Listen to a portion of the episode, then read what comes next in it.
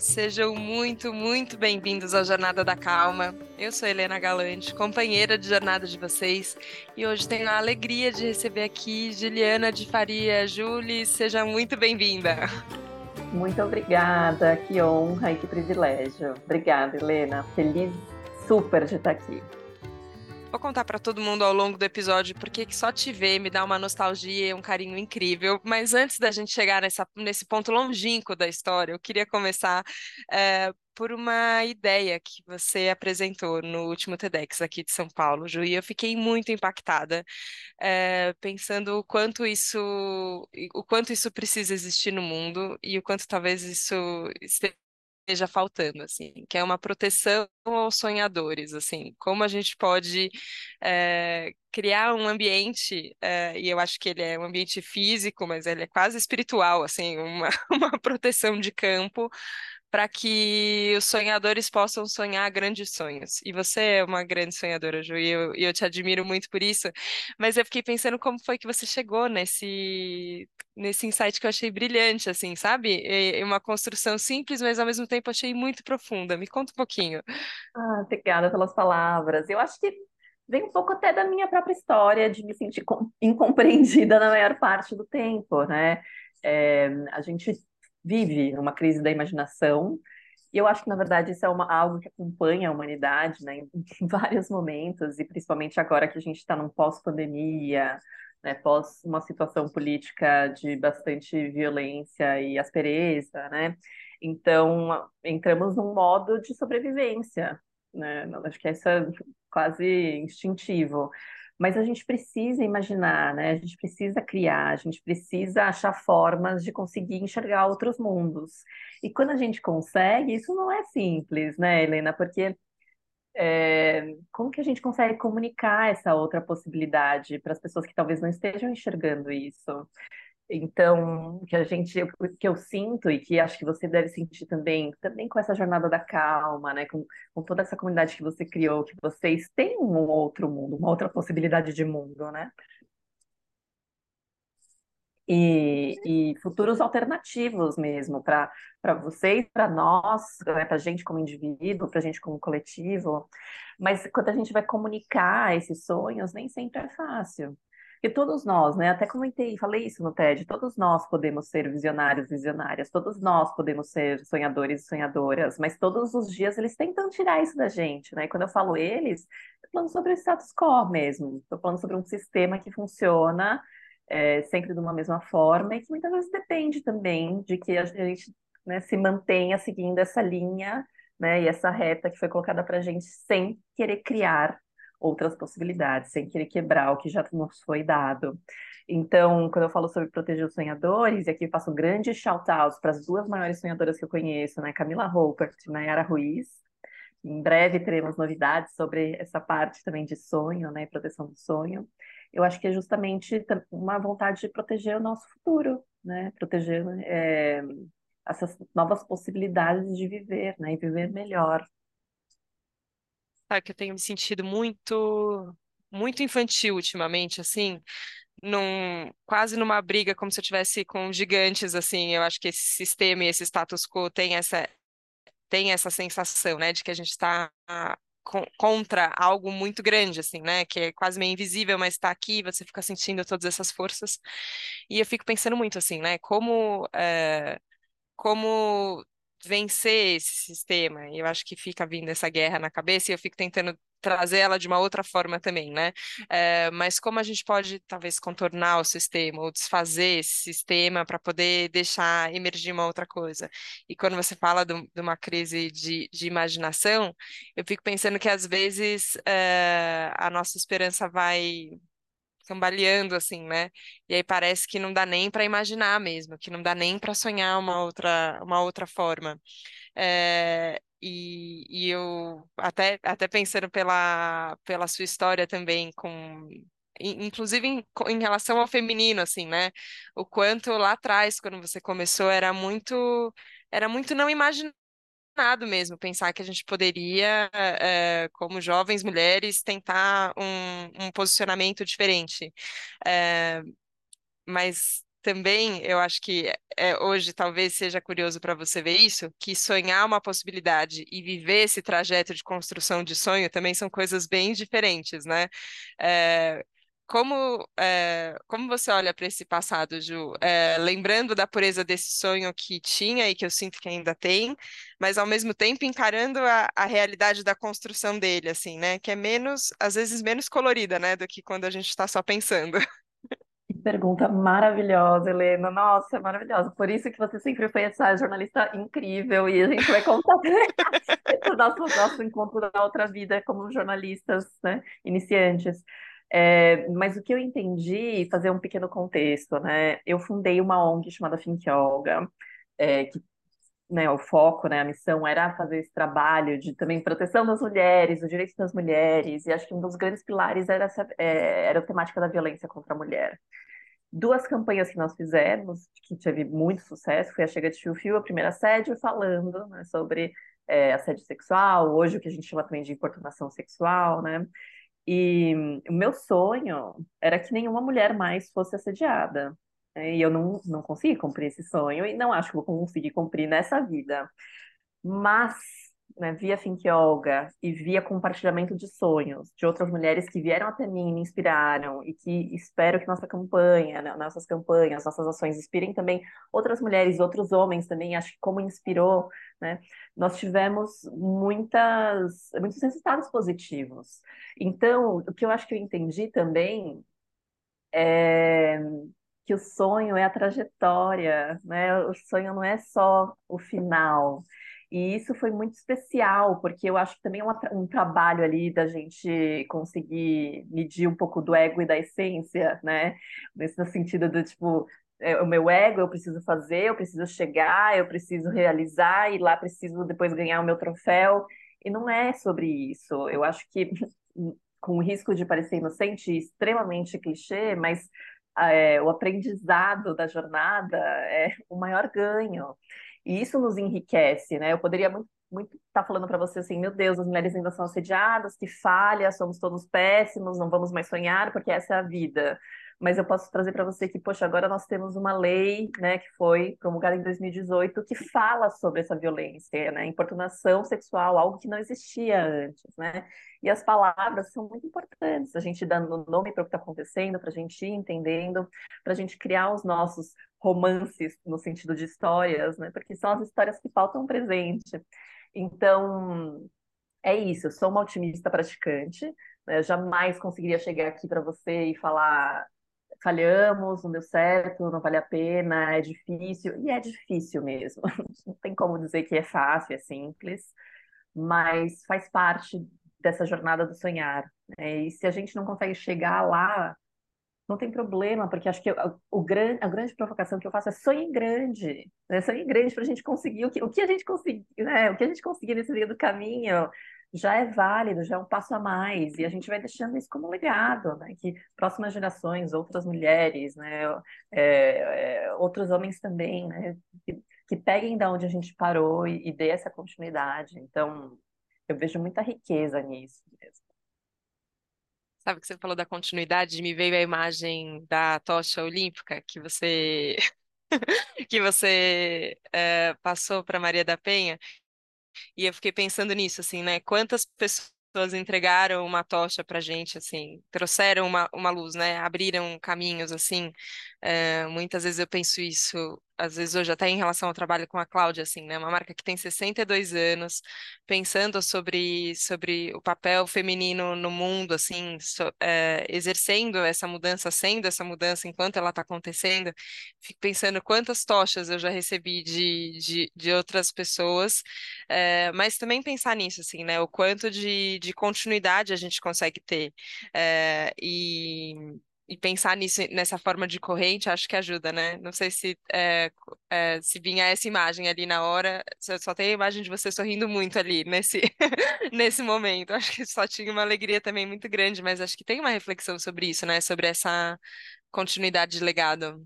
Com certeza, eu, eu repito muito isso, né? Nenhuma história criada no vácuo a minha, a sua, ela, né, nossas histórias beberam de muitas outras histórias de muitas outras pessoas. Então, quando eu falo contem as suas histórias, Eu, e eu sei que a gente vive, né, num momento de, né, de uma grande egotrip, de redes sociais, que temos, temos que estar falando sobre os nossos sucessos, sobre a gente mesmo o tempo todo, mas a minha perspectiva é por um olhar de generosidade, porque quantas outras histórias vão poder beber das nossas, né, dos aprendizados, dos erros, das falhas, das dores, dos amores, né?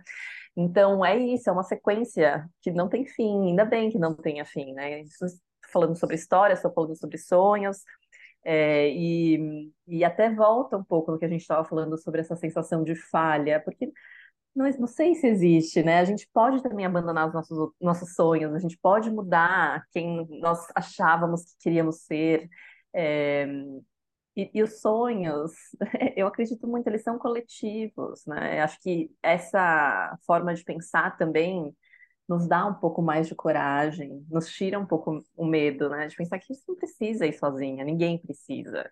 Ninguém precisa ser o grande detentor da visão de futuro. Eu uso muito a palavra visionário e visionárias, é, mas eu tento me afastar o máximo possível de um ideal extremamente masculino, né? Desse grande gênio incompreendido, Steve Jobs, nananã, não é isso. É, é, muito mais sobre você ter uma visão no macro e no micro, né? entender que existe uma jornada a ser passada e que ninguém passa por ela sozinha, né? Não é muito a, a jornada do herói, o único herói, né? É a jornada de todos nós. É uma jornada, é uma jornada coletiva heróica, né? Eu acho que tem isso, assim, a gente foi se acostumando a, a personificar, assim, de um jeito meio solitário, né? Assim, isolado, como se uma figura isolada pudesse ter algum efeito e às vezes não tem. É, mas também eu, eu vejo isso né? O quanto a nossa história é a história dos sucessos e às vezes é, o que a gente fica chamando de insucesso a gente não deixa fazer parte, assim. É, e eu estou muito curiosa, eu ainda não li seu novo livro, Ju, mas eu quero muito te ouvir falar sobre ele, é, até pela é, a provocação que o título me traz e, e, o que eu vi você compartilhando um pouco do livro, assim, é, me, me tocou muito, assim, me deixou muito emocionada. Mas quando você fala que talvez este não seja meu ano, né? Então tem uma tem um assumir ali de um ah, de uma vulnerabilidade, né? Por mais que a palavra esteja assim um pouco batida, mas acho que a, o sentido dela nunca vai estar. Tá. É, mas é de um lugar potente também, eu senti também, de um lugar é, praticante de uma de uma confiança na vida. Queria te ouvir de onde ele veio, Ju. E o livro vai chegar terça-feira. Amanhã para você. Ah, pronto, então. já com dedicatórias, muito feliz. Vai estar nas mãos, um ano errado que estará nas mãos certas, muito feliz. É, eu acho que é um pouco sobre isso, né, Helena? Eu, eu tive uma, é, uma jornada muito interessante à frente de Think Olga, né, com, colhendo muitos louros, numa jornada que não é fácil, não é simples, mas colhendo muitos louros, né? É, e, a, e, é isso, né, do, do, ego e da essência. A gente se acostuma a olhar apenas para os sucessos. Né? Então, quem sou eu no momento em que não há sucessos? Né? Em 2020, eu saí da presidência de Olga por várias questões, entre elas uma perda gestacional que eu tive, que foi muito difícil, porque foi uma perda gestacional é, com 14 semanas, né? então já uma gravidez já adiantada. E no meio de uma pandemia, né?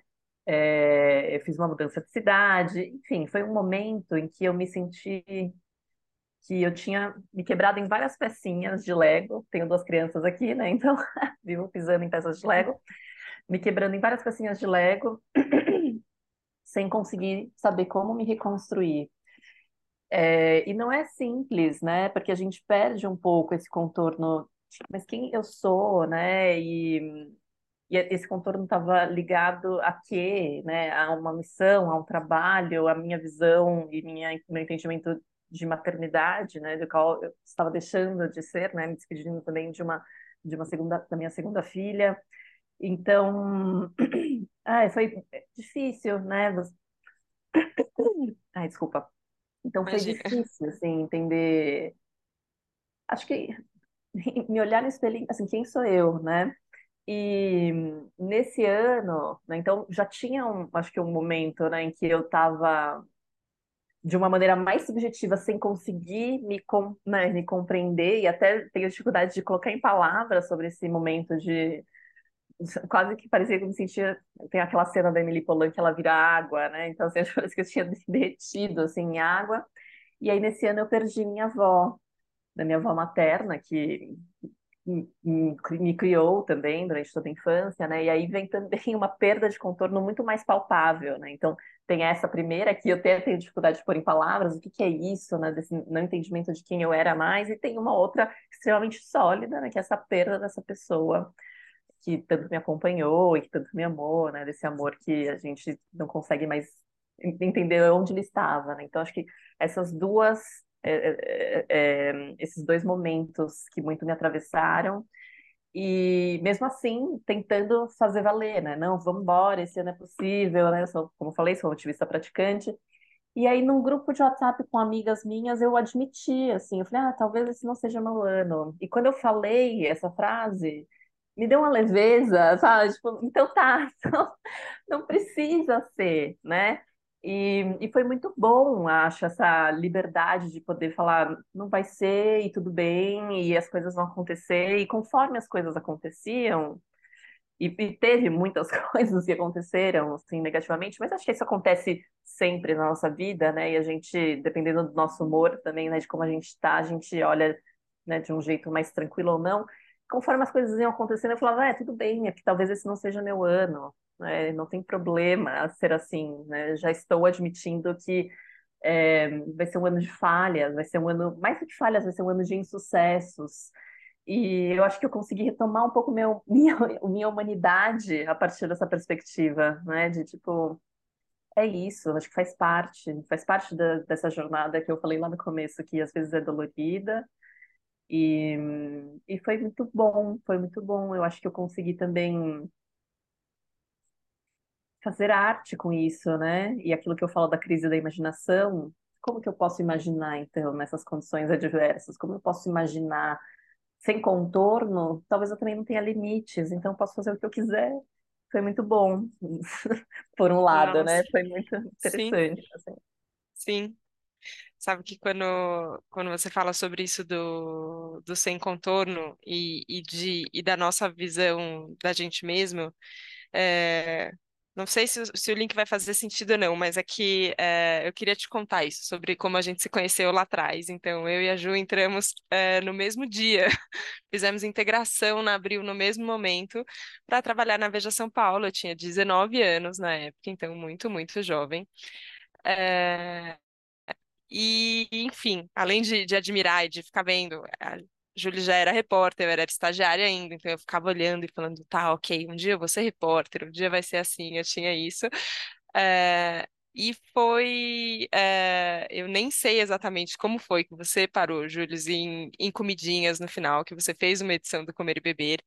É, e eu fiquei olhando e falando, nossa, que legal, mas então dá para fazer e não sei o quê. E foi quando você saiu, a hora que você voltou de férias depois, é, pediu demissão, que eu levantei o braço e falei, ei, eu acho que eu quero fazer isso, eu posso fazer isso? E foi assim que eu comecei 10 anos em gastronomia, Júlio. Então foi. Vendo você não enxergando um limite, assim, e falando, ah, eu posso fazer uma coisa aqui, deixa eu tentar e ver uma coisa diferente, e talvez não fosse o, o seu caminho ali por tanto tempo, tanto que você falou, não, beleza, acho que foi isso daqui, mas é, é, é por outra coisa que eu tenho interesse, e eu falando, nossa, mas acho que talvez eu tenha interesse, eu, eu possa. É, e aí parece que é, descortinou uma, uma outra Helena que eu nunca tinha imaginado e que durou 10 anos. E quando essa Helena também não acabou e, e, e já esse ciclo já tinha terminado, eu tive que voltar para aquela sensação lá de trás de, sabe, quase uma sensação de possibilidade? Assim como pode ser isso, pode ser outra coisa. É, só que eu nunca te perguntei como foi esse momento lá atrás para você, é, mesmo essa, essa breve experiência que, que foi sua também no final com a gastronomia, como foi. É, mas também eu acho que isso você já trouxe um pouco assim, né? Eu acho que você mantém muito vivas as possibilidades, tanto que você você faz arte e, e, e, cria sonhos mesmo de, de impossibilidades viram novas possibilidades. Mas, Uhum. enfim, eu tenho muito para te agradecer, sabe? Porque eu aprendi vendo você fazendo as coisas, assim, eh, quando você aprende vivendo, vendo. Eu tô muito emocionada de escutar isso, assim, porque, meu Deus, eu nunca imaginei. E assim, eu sempre. Que engraçado, né? Quando eu olho para trás, eu também acho que eu deveria ter 22 anos, eu não sei direito, 23, muito novas, né? E aí eu vejo essa jornada, Helena, assim, você é um foguete, sabe? Assim, e aí, eu, às vezes, eu também penso, falei, nossa, eu não dei certo. E aí eu falo, poxa, Helena, deu super certo. Nossa, eu tô abrindo o coração aqui, gente. Assim E, estamos. Ai, nossa, eu tô muito emocionada, porque é incrível mesmo, assim, de ter acompanhado a sua jornada, o jeito como, assim, enfim, você voou, sabe? A mulher que você é, enfim, tô muito emocionante, né? né? É, como foi para mim? Eu vou falar uma frase que talvez tenha um pouco de vergonha de falar em, em voz alta, assim, mas é tudo que eu quero, eu, eu tento, sabe? Eu faço. E talvez isso também venha de privilégios, né, de ser uma mulher branca, de classe média, entendo isso. Mas também vem de um lado quase infantil, que você falou, que Aham. é esse lado dessa liberdade mesmo, né? Então, quando você pensa nas crianças nas escolas, elas apenas querem fazer, sabe? Elas que- apenas querem pintar, né? Então, aqui no meu fundo, né, tem vários desenhos que eu pendurei dos meus filhos e até foi, foram esses desenhos que me fizeram voltar a escrever. Porque eu percebi que, principalmente o Jonas, que é um pouco maior, né, tem cinco anos, ele, ele não desenha esperando que a gente vai falar que tá errado ou nem que tá bom ele desenha porque ele tem vontade, né? E ele pendura pela parede do quarto dele, da casa, onde ele quiser, né? É, ele nunca fala assim, errei, porque ele, porque que que é o errou mesmo, né? Então, eu, eu sinto um pouco isso. Eu nunca tive hobbies fixos. Eu gosto de ir testando e experimentando. E eu não acho que quando não é um fit, eu errei ou falhei, né? Então, assim, no Comidinhas. Depois, realmente, eu segui. Foi, foi lindo. Foi maravilhoso, assim é, o, o momento, mas depois eu queria experimentar outras coisas, né? E, e aí, essa, acho que essa liberdade de poder testar e, e falhar, que seja, né? Não sei como a gente usa essa palavra, falhar ou não falhar, ou, ou deixar para trás e, e seguir em frente, amadurecer, né?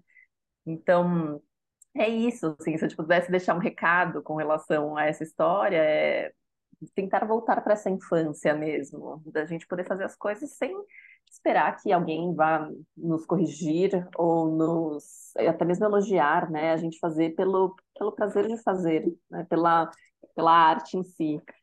É, então é isso, assim, que legal, que Nossa, gostoso. é tão lindo.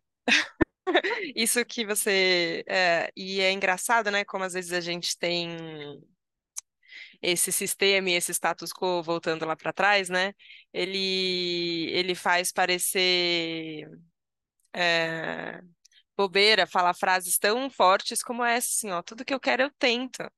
Eu tento, não, não é que eu vou conseguir, não vou conseguir, também não sei, mas eu tento. Isso, é, isso que você falou do. E os desenhos são bem lindos, viu, gente? É uma pena que só vai ter o áudio, mas os desenhos dos Filhos da Ju são bem lindos que estão aqui atrás, assim, eu acho que, que traz uma, é, uma leveza mesmo, assim, de ver e observar. É, e eu não tenho filhos, tenho um sobrinho, é, de oito anos, o Luigi. E aí, recentemente, ele participou do show de talentos na escola dele, e a minha irmã me mandou o vídeo. E ele dançou uma música, assim. Ele não tinha treinado, ele não tinha ensaiado, mas ele subiu no palco, muito apropriado dele mesmo, assim, sabe? Confortável na pele dele. e Ele tava lá e ele levantou a turma toda, de repente, dançando a música. Absolutamente sem limites, absolutamente sem é, e também não tinha, assim, a coreografia, o planejamento, o- as coisas que a gente fica, tipo, nossa, eu vou subir na- no palco na frente de todo mundo, qual é meu talento? Ai, tem uma crise de talentos, ai, eu não tenho talento nenhum. Sei lá, tudo isso, todas essas camadas de complexidades, é, rígidas que a gente vai colocando na nossa cabeça, não, ele só subiu e ele dançou. E aquilo me encheu de vida de um jeito de assistir, é, que e você fala, nossa, como é, como é bom, né? Assim, essa é, essa experimentação da liberdade, eu acho que isso traz o sonho, mas também traz um, é, como eu posso dizer assim, quase uma lembrança de escala. Às vezes eu sofro assim de, ah, também parecer que tudo só vai funcionar se for muito grandioso, assim, sabe? Então só vai dar certo se ah, mudei o rumo da humanidade, então agora beleza. E aí, às vezes, eu vejo isso, assim, o Luigi lá dançando, eu falei, cara, ele mudou o rumo da humanidade, ele mudou a minha visão de mundo, assim, ele só dançou a música com oito anos, mas ele fez uma coisa ali comigo com, e com ele, que é legal. É, e, eu, e eu vejo isso, né, que por mais que você incentive os sonhos grandes, Júlio, eu acho que isso, isso é muito importante, eu também fico que vendo você ver grandeza no que a gente chama de pequeno no fim, né? Tem muita grandeza nesses desenhos aí atrás, por exemplo. E é isso, assim, é uma vernissagem de crianças, é isso. Não, exato, né? E eu falo muito sobre gatekeeping, né? Que é, eu não, não sei como traduzir, mas quase como essas pessoas que estão ali detentoras desse poder de falar o que é bom, o que é ruim. Né? E a gente sabe exatamente quem são essas pessoas também, fazendo parte do status quo, com acesso financeiro, né, com famílias né, centenárias. Mas é isso, o que, que é que tem valor? É, que novas vozes possam dizer o que tem valor, né? Então, se eu levar, talvez, os desenhos dos meus filhos para algumas galerias, muitas delas vão falar, não, aqui não entra. Mas como vai dizer que não tem valor? Tem valor, né? Está na minha parede. Então, eu acho que é um processo da gente pensar um pouco sobre as nossas ações também, né? E como que elas vão reverberar. Assim, repito, estou extremamente emocionada de que a minha inconsequência em falar assim, eu posso testar comidas por São Paulo, de alguma forma, depois, né, fez com que vocês talvez falassem, poxa, também quero. Então, que honra, que bonito, né? A gente, sem nem saber, a gente acaba fazendo parte, como eu falei, das outras histórias, das outras pessoas, né? Então, é isso, não deixem de fazer nada porque acha que é pequeno, né? Eu acho que o sonho grande é para ser uma estrela do norte, que leva nosso barquinho para esse caminho, né? Onde a gente acha que talvez faça sentido para gente. Mas o que vai valer no final de tudo é essa trajetória no mar, né? As ondas que a gente uhum. pega, ou quando fica mais pacato, as estrelas outras que a gente vai vendo, a baleia que passa ali do lado. É isso. A gente está chegando numa época de fim de ano, né? E eu acho que é sempre um momento isso, que gente, é, involuntariamente, assim, acho que todo mundo acaba entrando nessa energia da gente olha um pouco para o passado, olha um, um pouco para o que aconteceu e começa a falar, beleza, vamos, é, vamos ter um, um, um recomeço aqui. É, como não sei se você faz planos ou não faz planos para quando o ano começa, Ju, é, mas eu queria que você contasse um pouco assim por onde por onde o seu norte está apontando, assim, sabe? Quais são é, talvez os, os passos que você que você tem vontade de dar com abertura para ver o que, que vai de fato se concretizar, mas para a gente ter aqui, eu acho bom isso do podcast, porque no final fica registrado e a gente tem uma lembrança da gente mesma, assim, sabe? A gente volta e fala, não, beleza, isso sou eu, isso sou o que eu penso. Para onde seus sonhos estão apontando agora? Nos últimos sete anos, né, que eu fiquei à frente de Think Olga, foi um projeto pessoal que começou, que refletia muito a minha pessoa, né? Então, no trabalho de criatividade, inventar ferramentas, até virar uma ONG, que ainda existe, é tocada por mulheres maravilhosas, com trabalhos incríveis, né? Pautando essa conversa ainda hoje. Mas teve um processo de profissionalização, né? Então, eu saí de uma frente criativa, né, inovadora, para virar uma gestora, né? E eu percebi que eu deixei de fazer o que eu gostava, né? Então, é, entre outras coisas, escrever, né? criar, inventar formas colaborativas de existir. Então, no nosso primeiro ano em Olga, existiam muitas ações colaborativas, crowdsourceadas, né, com a palavra do mercado. Uhum. E, de repente, eu fiquei atrás de uma mesa, ok, ainda num trabalho de extrema importância, né, mas que eu não conseguia me expressar, né? Então, eu acho que eu estou fazendo um retorno a essa parte artística, assim, e até confesso me sinto até tímida, envergonhada de admitir assim, ai, quero ser uma artista, ai, quero ser uma escritora, ai, agora sou poeta, né? Porque não é fácil a gente também quebrar, né, essas expectativas e ainda mais sendo mulher, né, a gente poder ocupar o nosso espaço e falar, não, sim, eu sou, sim, eu faço. Mas eu gostaria que 2024 fosse um ano de arte, um ano de arte, sabe? Para que eu possa contar mais histórias, para que eu possa reverberar outras histórias, para que eu possa fazer junção de histórias. Então, além do talvez isso não seja meu ano, tem outros dois livros infantis que eu quero muito publicar. É, eu escrevi um argumento de um curta-metragem. É, e o que mais vier, eu quero tentar, né? Tentar e experimentar.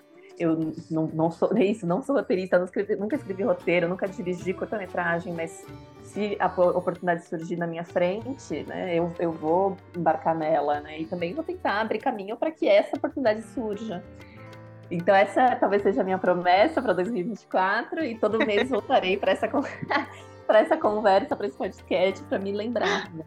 o que vem pulsando aqui, né? Essa pulsão de vida é uma pulsão de arte. Que lindo! Eu quero, eu quero um, um 2024 com mais arte, com mais é, possibilidades, com mais tentativas e experimentações. Jules, eu só posso te agradecer, é, portanto, e que bom que é, existiu a possibilidade dessa conversa e desse encontro para te dizer tantas coisas e, e, poder te ouvir e conhecer mais de como você olha para o mundo, assim, eu acho que quando, quando eu penso em calma, às vezes as pessoas acham que aqui ah, eu vou ter algumas soluções assim, né, meio práticas e instantâneas para a gente chegar nessa nessa sensação. E aí eu falo, putz, não tenho tantas assim. Na verdade, talvez não tenha nenhuma assim. Eu respiro, é a única coisa que eu faço que eu falo, tá, não importa o que, está acontecendo, eu paro e respiro e, e me ajuda. Mas de resto é só uma descoberta, assim. Só que é, eu vejo que quando a gente permite se, se conectar com a história do outro, permite fazer parte, e por que não construir junto a história, entender que tem uma história entrelaçada entre a gente, é, isso acalma o meu coração e enche ele de vida, assim. Então, só posso te agradecer muito. Que honra ter você aqui no Jornada da Calma. Obrigada. Eu que agradeço, que honra, privilégio e um prazer mesmo. Sempre, né, desde os nossos 19, 20 anos, aprendendo muito, trocando muito. E aqui estamos, né? Que, que, que, jornada bonita dos nossos barquinhos nessa maré alta e baixa. Obrigada, Helena, de coração. Obrigada, obrigada a você que nos acompanhou aqui então hoje nessa nesse mar, nem sei como ele tá aí, depois conta pra gente como é que tá o mar, se estão passando baleias, golfinhos ou seres encantados, quem sabe, sereias no meio do caminho, mas é um privilégio poder dividir essa jornada com vocês. Obrigada pela companhia, obrigada pela confiança e abertura e a gente se vê na próxima segunda, na próxima Jornada da Calma. Um beijo, tchau, tchau.